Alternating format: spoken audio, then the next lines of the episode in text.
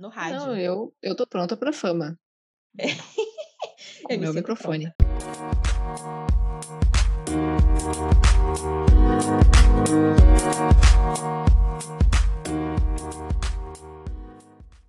Bem-vinda e bem-vinde. Você está ouvindo Doutoras Doutoras Sem, sem QI. QI. Quase lá, quase lá. Quase lá. Eu sou Dani Eu sou a Bárbara. E eu estou falando com essa voz porque, assim como a pandemia, eu acabei de alcançar o prazo de um ano sem sexo. E o que acontece quando nós a voz chegamos... muda. A voz muda, tudo, tudo Uhum. muda no ser humano. A pessoa, ela fica diferente. É uma segunda puberdade.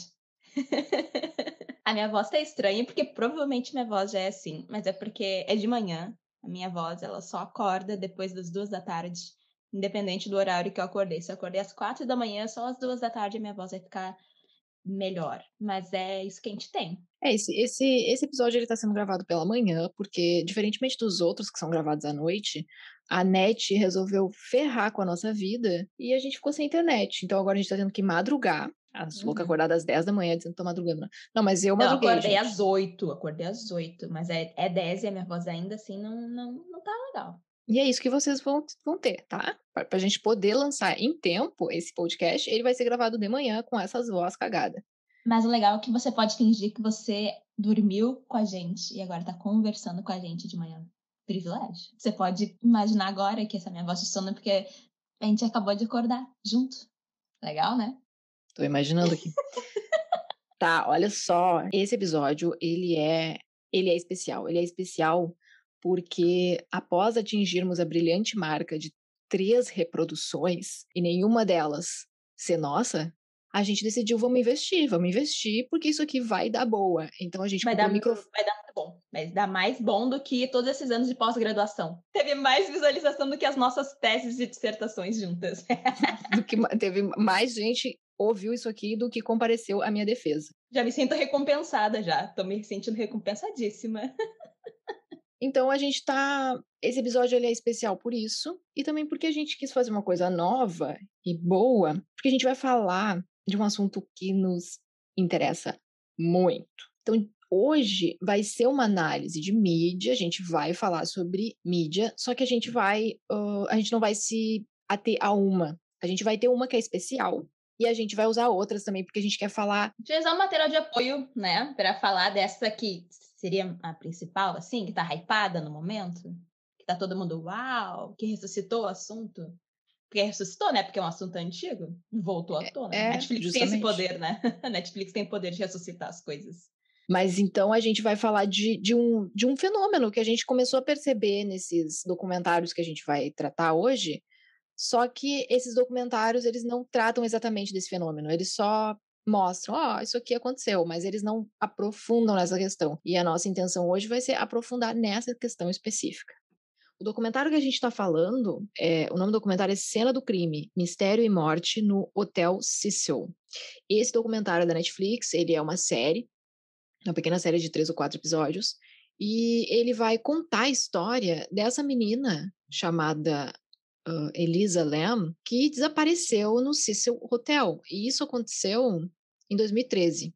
Então é um caso assim que, se você não viu o documentário, você provavelmente já ouviu falar, ou você mora numa caverna que nem eu, e não, não- nem sabia que era a Elisa. Não sabia É, que eu, não, não- eu também não tinha, eu não sabia também, mas um monte de amiga minha veio dizer, ai, tu viu aqueles, ressuscitaram o caso, não sei o que, deu, meu, que caso? Eu não sabia, me senti escrota.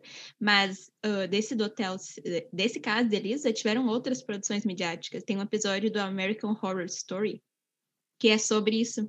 Não é exatamente sobre a Lisa, mas é meio que é. Teve, tipo, esses. Para quem acompanha essas coisas, eu acho, de terror e mistério, esse hotel apareceu em várias outras, mas em várias outras produções, assim. Mas eu nunca tinha visto, porque eu realmente não acompanho esse tipo de, de gênero, assim, de, de programa. Mas é um caso bem famoso. É um caso que, tipo, adquiriu grandes proporções na época e que a Netflix ressuscitou. E agora tá hypando de novo. E para contextualizar brevemente a história do documentário é a seguinte: Essa menina chamada Elisa Lam, ela é uma canadense, na verdade ela é uma chinesa que mora no Canadá com a família e ela decide fazer uma tour por, alguns, por algumas cidades dos Estados Unidos. E ela acaba indo parar num hotel chamado Stay in Maine, que nada mais é do que o Cecil Hotel com uma nova cara. Porque o Cecil Hotel tem um histórico de ser um hotel muito macabro desde, eu acho que, eh, eu não lembro em que década que ele foi construído, mas ele existe há Acho muito 20. tempo. 1920? Ah, eu acho que, acho que foi, mas não tenho certeza, gente. É, ele passou, eu acho que ele passou pela depressão nos Estados Unidos, Passou, pela quebra foi da aí que ele bolsa. faliu. Uhum. E aquela área ali onde fica o Cecil Hotel é uma, uma área chamada Skid Row, que é uma área que é como se fosse uma cracolândia de, São, ah, do, do- de Los Angeles. E ela tem uma extensão de mais de 50 blocos. Então, é uma área muito extensa e muito pesada, onde pessoal que tem problemas psicológicos graves e está em situação de rua mora ali. Pessoal que é ex-presidiário vai morar ali também. Inclusive, alguns deles já moraram no Cecil Hotel, porque na, na era muito complicada do Cecil Hotel, ele recebia pessoas por um, dois dólares, dólares a diária. E como não pedia documento nem nada, a pessoa podia ser um estuprador, podia ser um criminoso reconhecidíssimo, que não ia ter grandes problemas, porque não ia precisar apresentar nenhum tipo de documentação.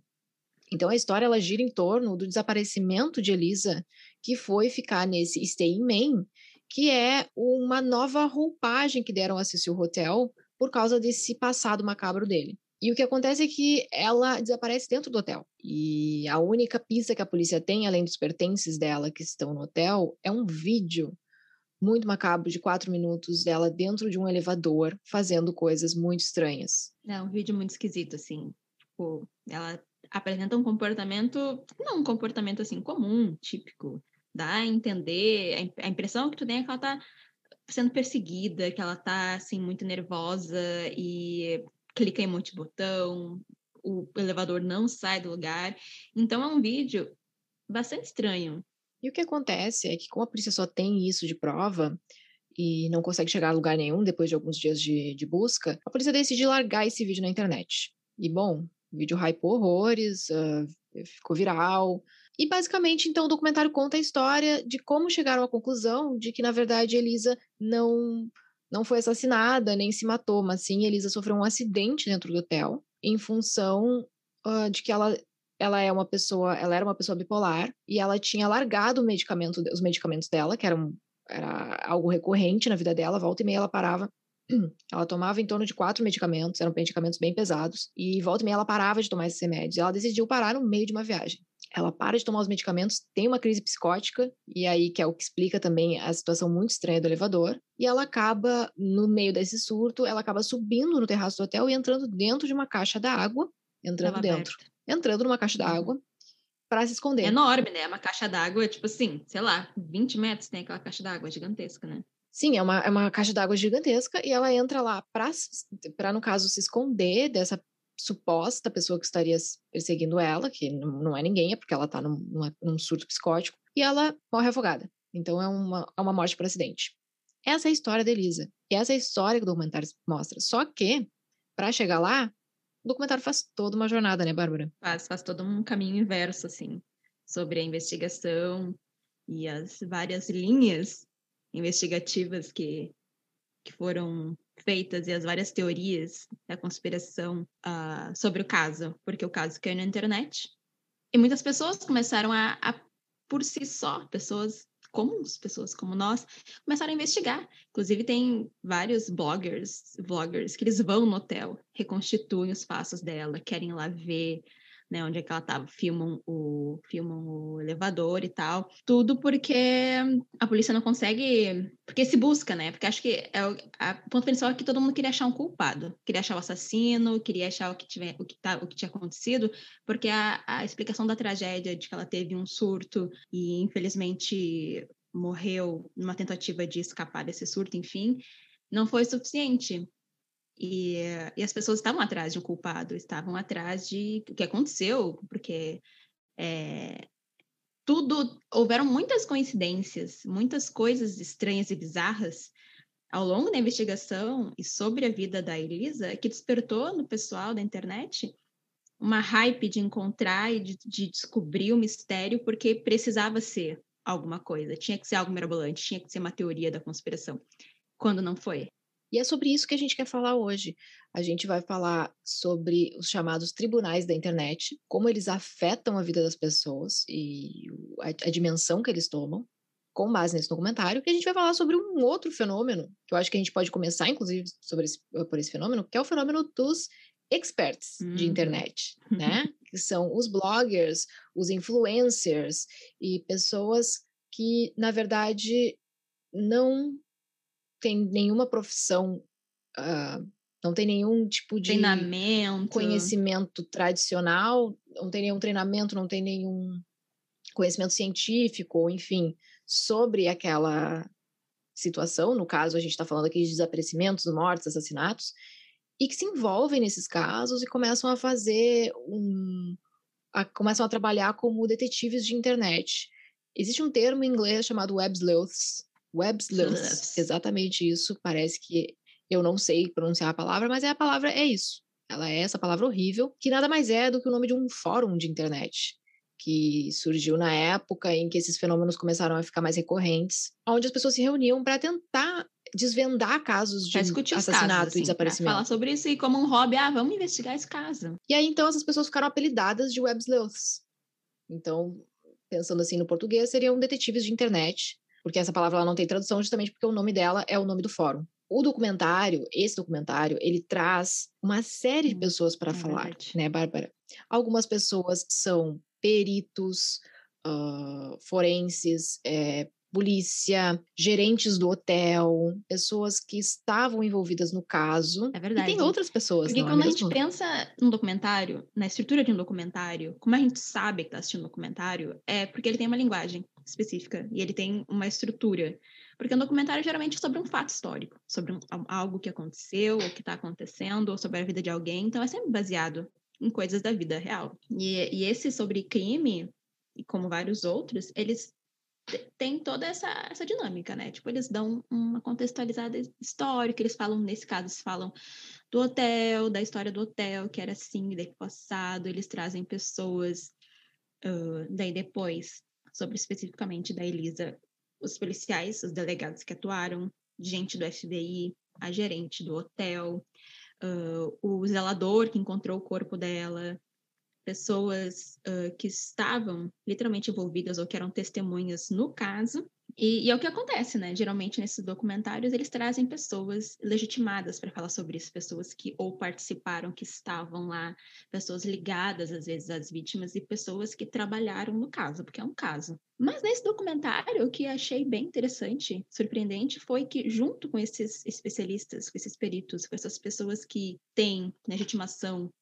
profissional e técnica para falar sobre isso, lá pelas Santas estavam um blogueiro, um, uma pessoa aleatória que se hospedou uma vez no hotel, no mesmo quarto da Elisa, por curiosidade. Pessoas que não têm qualquer envolvimento com o caso, pessoas que não têm nenhum tipo de profissão ligada a isso, pessoas que não têm assim treinamento para uh, falar sobre esse caso, estavam lá, lado a lado, com esses outros técnicos. E geralmente a gente sabe, né? Aparece a pessoa que vai falar, e ele fala, tá, fulana de tal, gerente do hotel, fulano de tal, perito criminal, fulano de tal, blá, blá, blá. De lá pela Santos tem um cara, fulano de tal, blogueiro, dono do blog, tal, tal, que por espontânea vontade quis investigar, quis participar de fórum, quis... Enfim, pessoa que mora em outro país, pessoa que não tem nada a ver com isso, pessoa que não tem acesso aos documentos uh, do caso, está lado a lado com esses experts, com essas pessoas, né, que teriam então esse treinamento, teriam esse distanciamento, teriam essa, essa legitimidade para falar. E no caso do Cena do Crime, uh, além de trazer depoimentos de alguns blogueiros e web sleuths, que eu não, não, vou, não vou mais falar essa palavra, porque parece que eu estou falando ela errado. Eu, de alguns blogueiros, de alguns detetives de internet, de pessoais, de, de um pessoal com canal de YouTube, além de trazer os depoimentos dessas pessoas, eles também trazem imagens, vídeos de YouTube de outras pessoas que não foram entrevistadas, mas falando sobre o caso, que traz uma certa uhum. legitimidade para essas fontes. O que, que a gente quer debater aqui? Como que essas pessoas acabam adquirindo esse status dentro de um caso e dentro de um documentário que supostamente vai, então, apresentar a sucessão de fatos que levaram à morte da Elisa. E não entendam a gente mal. A gente não está querendo dizer que civis ou pessoas que não são peritas nesses assuntos não têm capacidade para fazer esse tipo de. Né? Ou que não podem ter a sua opinião, ou que não têm inteligência. Meu, tem muitas, muitas coisas em que a sociedade civil e todo mundo, pessoas né, leigas como nós, tem muito a contribuir. Inclusive. Muito, com certeza. Inclusive, a gente tem um exemplo de um caso muito bem sucedido. Para quem uh, adora documentários Netflix, existe um documentário chamado Don't Fuck with Cats. Ele conta a história de como civis, pessoas como nós, mais especificamente uma mulher, que eu exalto essa mulher, essa mulher é tudo para mim. É, o nome dela é, já vou dizer o nome dela, o nome dela é Dina Thompson. Ela é uma analista de dados em Las Vegas. O documentário conta como que Elisa, a Elisa, como que a Dina e outras pessoas que se uniram conseguiram descobrir a identidade e o local em que estava um serial killer. Quer dizer, eu não sei se dá para chamar de serial killer, porque isso conseguiu matar uma pessoa, mas é um psicopata que começa a aparecer na internet matando animais e ele começa a dar pistas de que ele vai matar um ser humano. E esse pessoal, incluindo a Dina, se se revolta com ele matando gatos. Encarnou.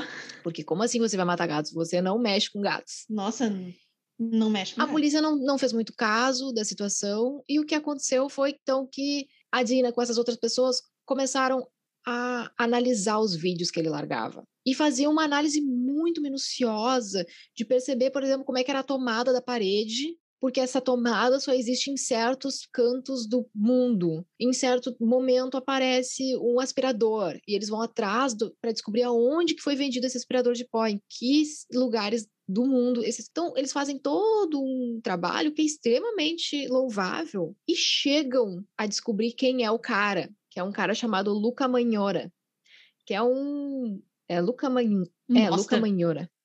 Que é um. Não sei se fala Manhora ou Magnora, mas é um, um cara, é um, é um cara que, que tenta a vida sendo ator, e ele é todo bonitinho e tudo mais. E ele é um psicopata. Ele quer chamar a atenção das pessoas. É, essa é a função dele. Ele quer, ele é um narcisista que quer receber atenção. E aí ele começa a matar animais e daqui a pouco, depois ele consegue matar uma pessoa. E é engraçado porque no documentário a Dina alerta a polícia, porque ele, ele ia indo de país em país. E aí é, esse é um problema também, porque daí a polícia daqui que estava investigando aqui não tem jurisdição lá no outro país. Aí a Dina uhum. alerta o país que ele tá naquele momento, que ele provavelmente vai matar uma pessoa, e o país não dá muita bola. E ele vai lá, mata um menino esquarteja o menino, enfim. Então é uma história muito interessante. Só que mesmo Don't Fuck With Cats traz o lado obscuro, o lado pesado desse envolvimento civil com causas de desaparecimento, de assassinato e tudo mais. Uhum. O que acontece é que em Don't Fuck With Cats, em determinado momento, essa galera que estava caçando chega à conclusão de que quem é o assassino dos gatos é um tal de uh, Jamsey alguma coisa. Porque esse perfil aparece na internet se chamando Jamsey. É, é, um nome, é um nome, é um gag name, assim, é uma, é uma palhaçada. E esse cara começa a dizer que foi ele que matou. E ele tem uma imagem e tem várias coisas que remontam a essa pessoa, que uh, uh, parece a pessoa realmente do vídeo. E eles começam a fazer uma série de investigações e descobrem que o nome real desse cara é Edward Jordan e que ele mora na África, não lembro em qual país. É um país com um nome bem difícil de pronunciar. Só que todas as investigações da Dina levavam à conclusão de que o cara estava na América do Norte quando isso aconteceu. Então, que não fazia sentido nenhum esse cara ser africano. O cara também não, não se assemelhava muito, apesar de ser loiro e branco, não se assemelhava muito ao cara do vídeo. E aí começa uma caçada virtual esse cara.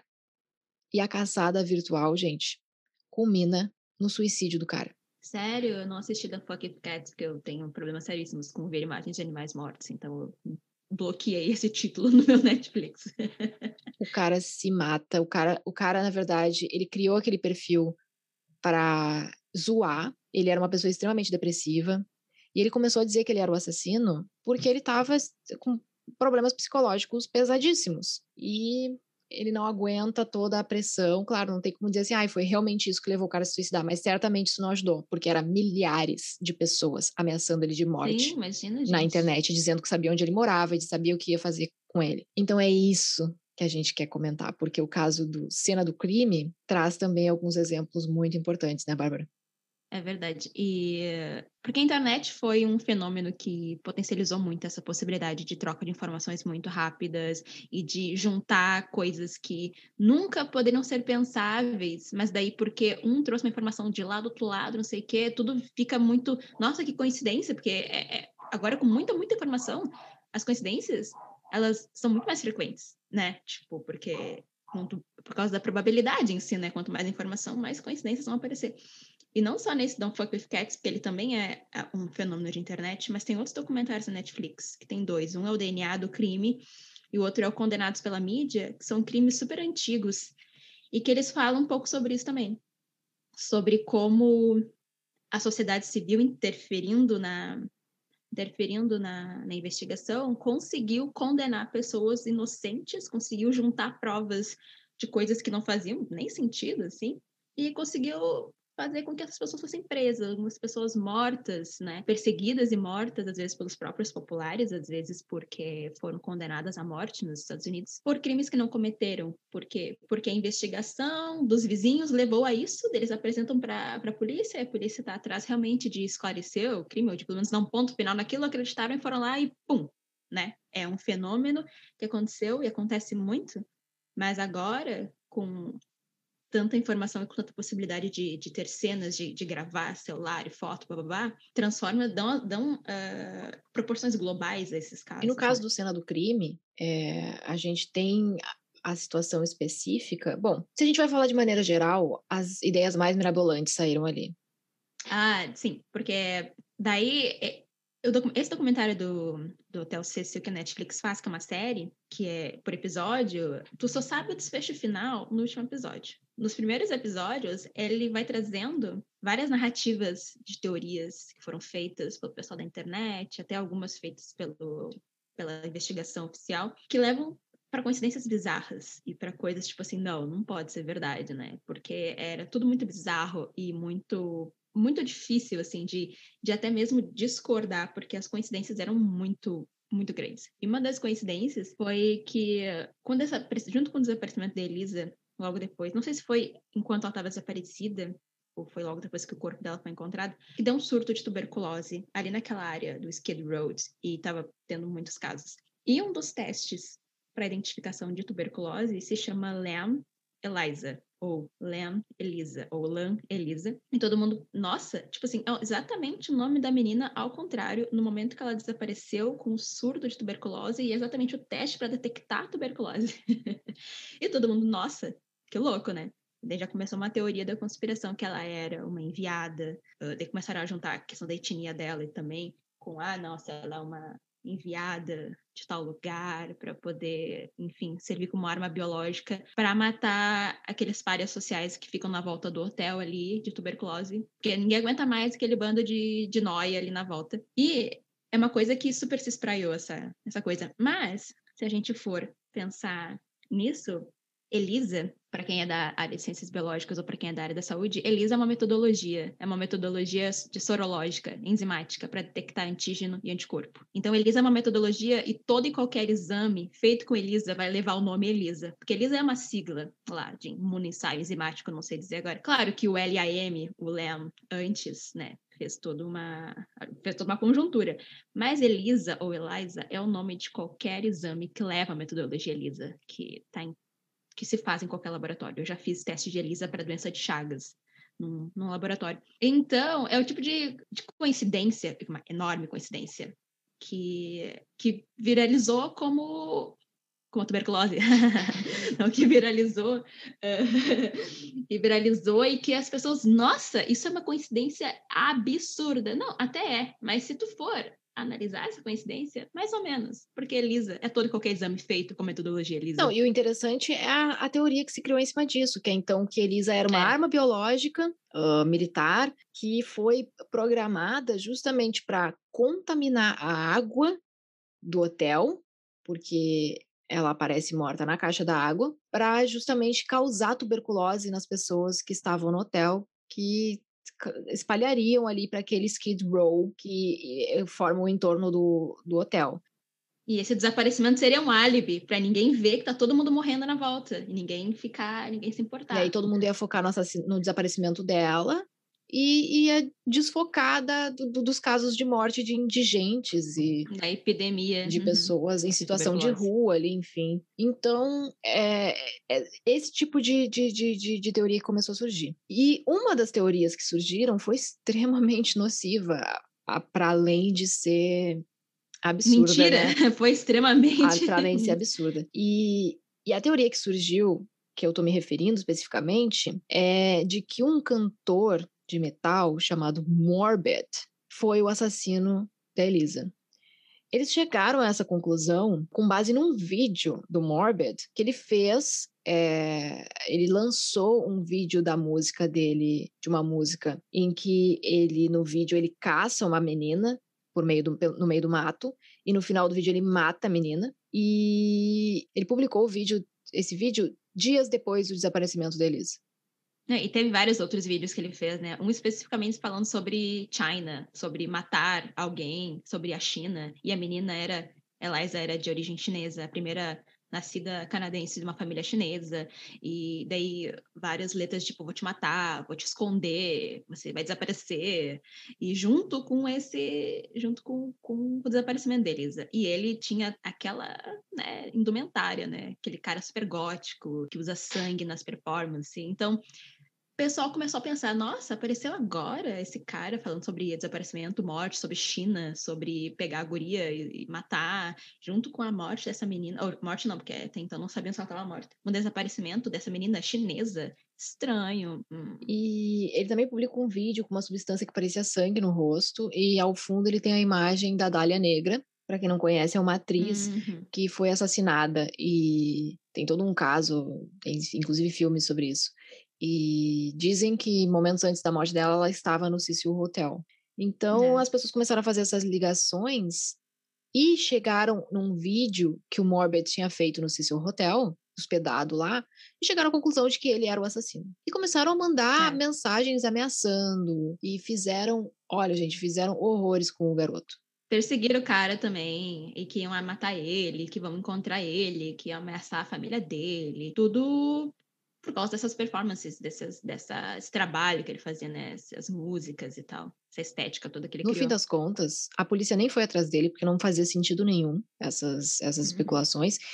Para investigação, não, né? Mas para para aqueles investigadores ali da internet, meu, eles tinham certeza. É isso, não tenho o que dizer. Vale ressaltar que o vídeo dele no Cecil Hotel datava de dois anos antes da ida da Elisa. No momento uhum. em que a Elisa estava no hotel, ele não estava nem no país. Ele tinha comprovações uhum. de que ele uhum. estava no México, se eu não me engano, gravando o, o novo álbum dele. Então, gente. Uhum.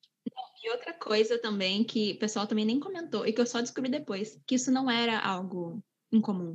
Vários artistas conhecidos, U2, Foo Fighters, gravaram clipes no Hotel Cecil. Então, era me é meio que um lugar, assim, hypado no sentido de músicos irem lá, de, de existirem tipo inspirações para letras de música, porque o, o, hotel ele tem toda essa história super macabra, super misteriosa, e não é incomum que artistas fizessem performances lá. Inclusive, uh, como eu falei, tem um clipe todo do YouTube gravado ali na Skid Row.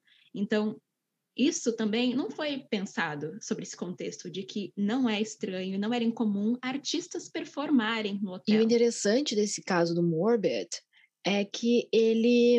As pessoas chegam a essa conclusão de que ele provavelmente teria matado a, a Elisa com base também nesse vídeo de dois anos antes. E esse é um fenômeno muito interessante que acaba intensificando é, esses processos de tribunais de internet, que é o caso de que, o, é, que é o lance de que o tempo da internet ele é um tempo sem contexto. Isso é muito uhum. perigoso. Porque a gente está falando de um tempo que ele se torna quase que absoluto. Você consegue descontextualizar qualquer coisa na internet. Você consegue pegar qualquer fala, você consegue pegar qualquer imagem e você consegue tirar ela do seu contexto e transformar ela no que você quiser. Então, uma um vídeo de um cara há dois anos atrás no hotel pode ser lido como um indício de que ele estaria matando a menina que se que se hospedou naquele hotel dois anos depois. Claro que tem outros elementos que entram, mas por que, que, o, por que, que o vídeo do hotel era uma questão, era uma pista? Como que ele podia ser uma pista?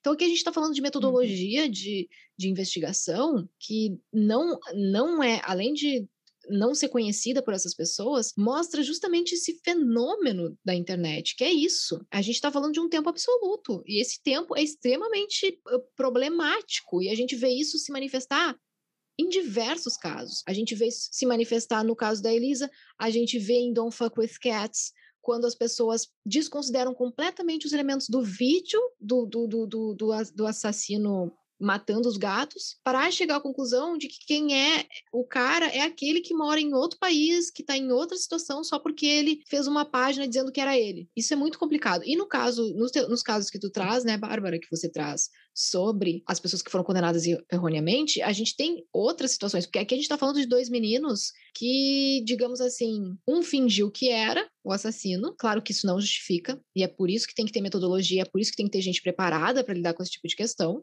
e o outro era um, um, um, cara que falava de morte, fala, e tinha toda uma pinta, digamos assim. Que tinha uma performance artística, assim, tipo, ele se se montava assim como um cara das trevas, assim, mas ele era um piá. Olha pra cara dele, parecia meu vizinho, um piá aqui de camiseta e calção, sabe? Ele fazia. Aquilo era a, a arte dele, a expressão. Era esquisito e bizarro para muita gente, pode ser, mas Só que no caso dos, das pessoas que foram condenadas erroneamente, a gente está falando de coisas muito maiores, né? Porque a gente está falando de racismo, uhum. a gente está falando de uhum. preconceitos muito mais enraizados que em, em, casos que as pessoas não necessariamente fingiram que eram o assassino, ou uhum. fingiram que gostavam de morte, de assassinar, ou coisas do tipo. Ou que tinham, de fato, alguma coisa a ver, entendeu? Às vezes não tinha. Às vezes era só o cara negro da vizinhança. Era só a mulher que pratica candomblé da esquina. Que, ah, não. Tem envolvimento, por quê? Porque porque as bases racistas de, de, de raciocinar sobre o outro atuaram. Tipo, nesses casos, nos outros documentários que eu, que eu mencionei antes, nenhum deles tinha qualquer coisa a ver. Eles eram só os caras negros ou as pessoas que praticavam alguma religião dissidente da, do cristianismo que foram condenadas e todo mundo acreditou. E esse cara, ele era, esse cara, ele era, ele não era branco também, esse cara que foi no, no, nesse do Hotel Cecil, ele era uma pessoa. Uh, ele era mexicano. Sei lá, brown people. Mexicano, e ele tinha fortes traços uhum. indígenas, uh, de, nat de nativos mexicanos, e, e nas redes sociais ele ele era essa pessoa, ele tinha umas páginas para o trabalho dele, tinha as páginas dele, e ele era essa pessoa, e é isso aí, tá ligado? Ninguém parou para pensar em nenhum momento que não pudesse ser, é o cara, e é, e é óbvio que quando a gente fala desses processos, desses fenômenos sociais, a gente não está excluindo polícia. Tanto é que o documentário sobre os casos das pessoas que foram condenadas erroneamente é a polícia, é o Estado, é o juiz legitimando uma tese uhum. racista, uhum. uma tese absurda, enfim. A, a, gente sempre, eu sempre lembro do caso exemplar no mau sentido, mas é que é que é o caso daquele menino que foi condenado pela morte de duas irmãs brancas de, de olho azul, loiras. Aquele, uhum, aquele menino, menino, negro, negro né? que foi condenado à cadeira que foi condenado à cadeira de morte, que tem vídeo ele tinha 13, 12. E tem vídeo dele sendo assassinado na cadeira. Na cadeira. Eu falei cadeira de morte. na cadeira. Que cadeira ele foi assassinado elétrica. na cadeira elétrica. Tem vídeo dele na internet, gente. As pessoas brancas assistindo a morte do menino na cadeira elétrica. E ele foi condenado com base em nada. Porque a arma que eles disseram que ele utilizou, a suposta arma do crime, pesava basicamente o peso do menino. Então era absurdo. Uhum existe muita essa mentalidade, essa vontade de encontrar um culpado. Não em da justiça. Tipo, de culpar e de penalizar alguém. Tipo assim, tem que ter alguém. No caso da Elisa, era isso. Tipo, tem que ter. Não pode ter sido acidental. Não, ela era uma pessoa ativa na rede social, ela fazia isso, tinha um Tumblr. Bah, ela, não, não pode ter sido. Ela estava esquisita, sabe? Não pode ter sido ela, não pode ter sido, sabe, qualquer coisa. Foi alguém. E a gente tem que achar esse alguém. E daí é isso. As pessoas vão atrás de alguém. Não importa as justificativas e as teorias que vão fazer sentido ou não, as coincidências vão se juntar para encontrar um, culpar um e condenar esse Eu estava lendo essa semana uma matéria de uma mulher em 2017 uma indiana que foi linchada em praça pública. Ela era uma pessoa com deficiência e ela tinha algum transtorno psicológico, eu não sei qual, e ela foi linchada e morta em praça pública por ter sido acusada de sequestrar uma criança na Índia. E isso não está muito longe da nossa realidade aqui no Brasil, porque em 2013 ou 2014 a gente teve a uhum. mesma situação com uma mulher moradora de periferia, teve desaparecimento ou morte, eu não lembro, de crianças, e as pessoas decidiram que ela era uma bruxa, que ela fazia magia negra com as crianças, umas coisas assim completamente racistas e, e, e, absurdas, e mataram a mulher em praça pública, gente. Mataram a mulher e filmaram e botaram na internet. Porque ela era, ela era praticante de religião de matriz afro, né? Daí, bom, deve ser bruxa, claro, magia negra com as crianças, foi ela. Ela é a única que não é evangélica aqui do bairro, vamos atrás é, dela. É, conceito religioso, tudo mais. Então, o que acontece? Esse tipo de caso mostra o quê? Um, que isso não é algo próprio da internet. E dois, quando a gente cita esses casos dessas pessoas que foram condenadas erroneamente, a gente mostra também que quando a gente fala de polícia, fala de juiz e fala de Estado, a gente também não está falando de pessoas imparciais, a gente também não está falando, a gente está falando de pessoas uhum. que teoricamente são preparadas, mas que não estão fazendo o seu trabalho e que estão se deixando levar por expectativas sociais e preconceitos e problemas sérios e também por todo um processo, principalmente quando a gente fala dos Estados Unidos, de que tem que acabar de uma vez com aquele com aquele tem que resolver de uma vez aquele crime porque o pessoal ganha dinheiro para resolver de uma vez aquele crime e porque uhum. também tem essa ansiedade que causa, né, a falta de justiça. A gente tem que trazer a justiça, seja como for, né? Seja doa quem doer. Uhum. A gente tem que dar uma resposta para a sociedade, não importa qual seja. No entanto, a gente consegue ver também com esses documentários que esses fenômenos, quando eles ocorrem na internet, quando eles ocorrem por meio dessas pessoas, eles têm situações, eles trazem situações muito peculiares, né? Uma delas é justamente essa possibilidade de descontextualização da, da, das situações que é muito grave. Não, e a, e, a, e a, questão de colocar lado a lado pessoas de internet com pessoas investigadoras, porque tudo bem, tá, a internet é isso, a internet não inventou isso. Mas quando que tu ia ter um documentário antigo, uma, ou uma, whatever, uma reportagem de jornal de TV, dizendo que, ah, aqui nós temos, então, um perito para explicar, e aqui nós temos um, um blogueiro que, né, juntou umas informações e eles também vão falar. Claro que sempre houve influência popular, e a gente sabe que a estrutura da justiça em qualquer lugar, ela não é neutra, ela tem, ela perpassa vários, vários problemas sociais de, de racismo, de, de homofobia e de toda e qualquer né, coisas nesse aspecto que não vão ficar longe dos julgamentos desses juízes e peritos, eles não são santos, eles não são neutros. Mas antes a gente não tinha essa clara exposição de que agora estamos falando com o delegado e agora vai falar com o dono do blog Eu Te Amo Elisa. Porque eram uh, coisas que, que ficavam mais à margem, mas agora a gente está vendo que eles estão sendo colocados em, no, no, mesmo, no mesmo patamar de importância para para aquele fenômeno. E isso é algo que a internet trouxe, e isso que é algo novo também, que, que eu vejo pensando em documentários e pensando em reportagens, assim. Quando que a gente vai ter um blogueiro sendo entrevistado sobre um caso de crime, gente? Que não tem nada a ver com ele. Que o cara mora na Inglaterra. A mina nasceu no Canadá, de filhos pachineses e morreu nos Estados Unidos. Daí vão falar com o inglês lá sobre o que, que você acha sobre isso, você que criou o blog para ajudar, sei lá, a arrecadar informações sobre Elisa. Isso é algo bem novo.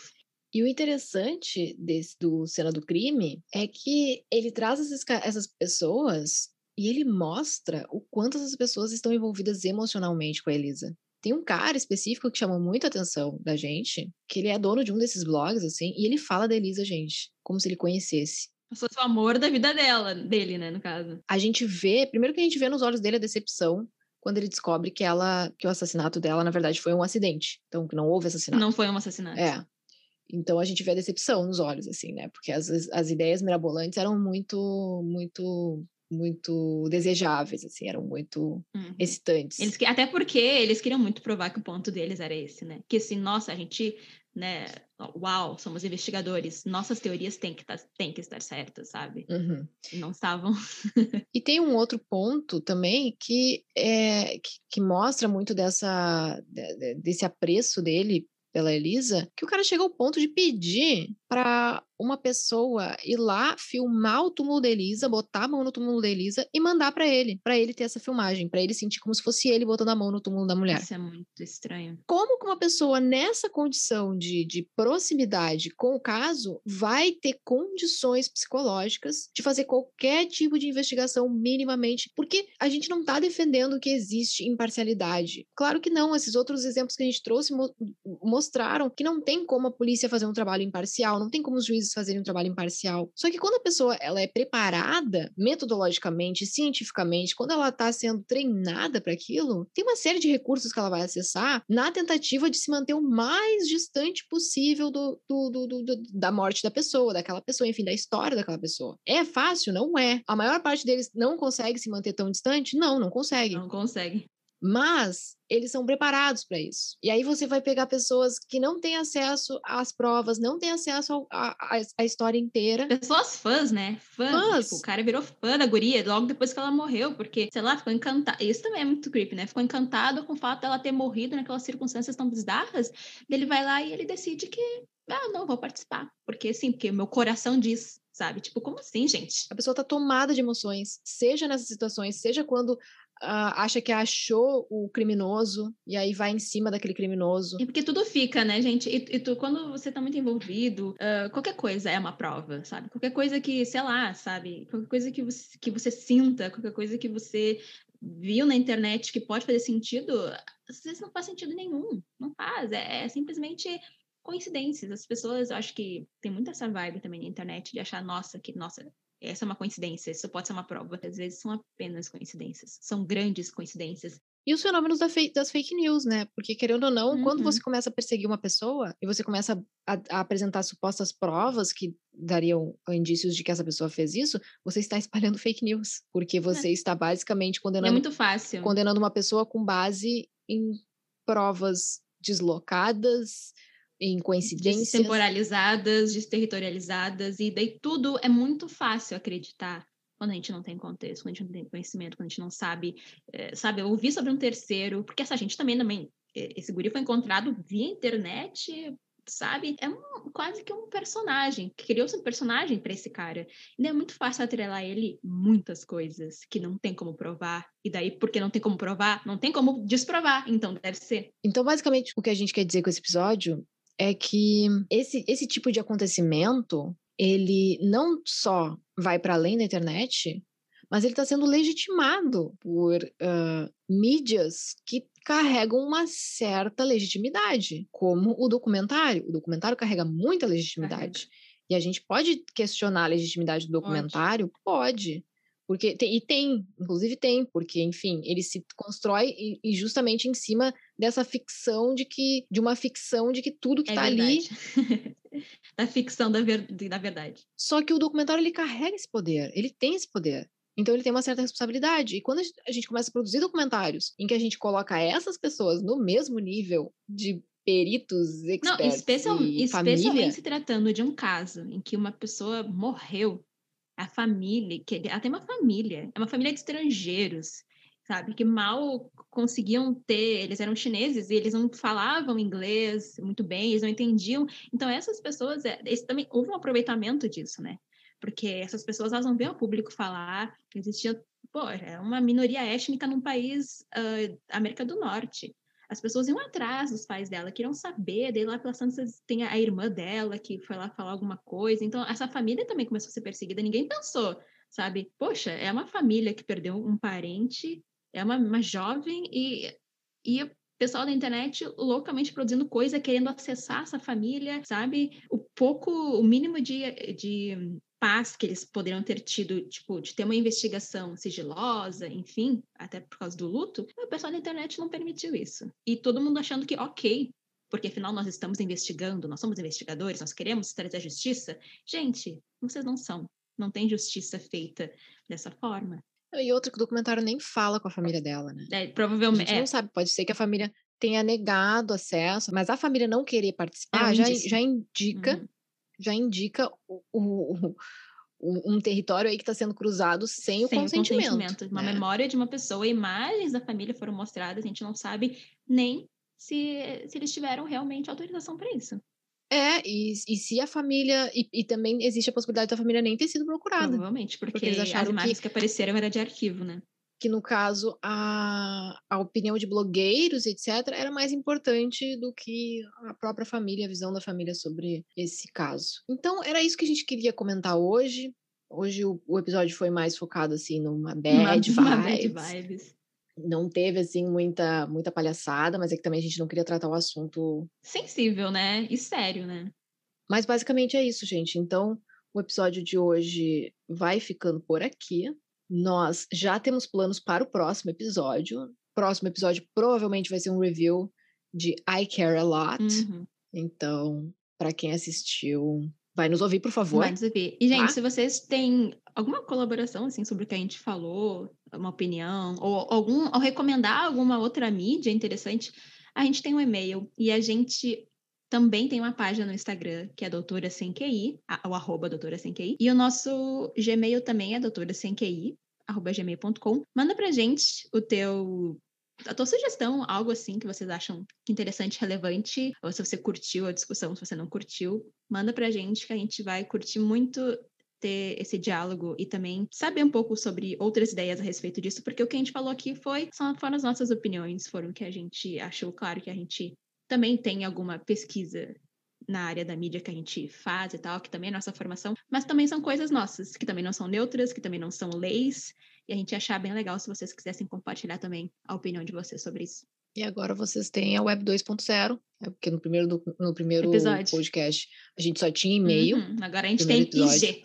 Eu não sei, eu não sei nem a terminologia, eu vou falar podcast. Primeiro podcast, a gente tinha e-mail, agora a gente tem página de Facebook, de, de Instagram que eu nem sabia que tinha. Tem. Tô, já vou começar a seguir. Segue, segue. É que eu não, não. Posso, eu só criei o IG, porque pensei, ah, será que, será que tem esse, esse arroba? Será que tá disponível? Daí tava, eu criei, eu não postei nada ainda, gente. Mas acho que até a edição e até ir pro ar já vai ter. E aí vocês vão ver um pouco de nós lá, talvez. Maybe. E é isso. Até a próxima, então. Até a próxima, gente. Eu sou a Bárbara Borba. E eu sou amiga da Bárbara Borba. Não, você, que está aqui. é mais importante que isso. Somente. Ah, hum... vai ter fanfic, vai ter fanfic. Vai ter fanfic. Amei fanfics, adoro, inclusive. Ai, quando eu era criança, eu escrevia fanfic, gente. Isso é uma coisa que um dia vocês vão saber. Essa é uma coisa que um dia, um dia a Bárbara ela vai, vai ter um episódio ah! É, dela só lendo as fanfic dela. Não, eu não tenho mais, tá? botei fora quando era criança, porque eu tinha vergonha. Mas eu, eu lembro delas. Jura, né? Uns crossovers incríveis, tá gente. Tudo guardado. Mentira. Na minha cabeça, no meu coração tá guardado. Escuta, gente. Beijo! Beijo. Uh!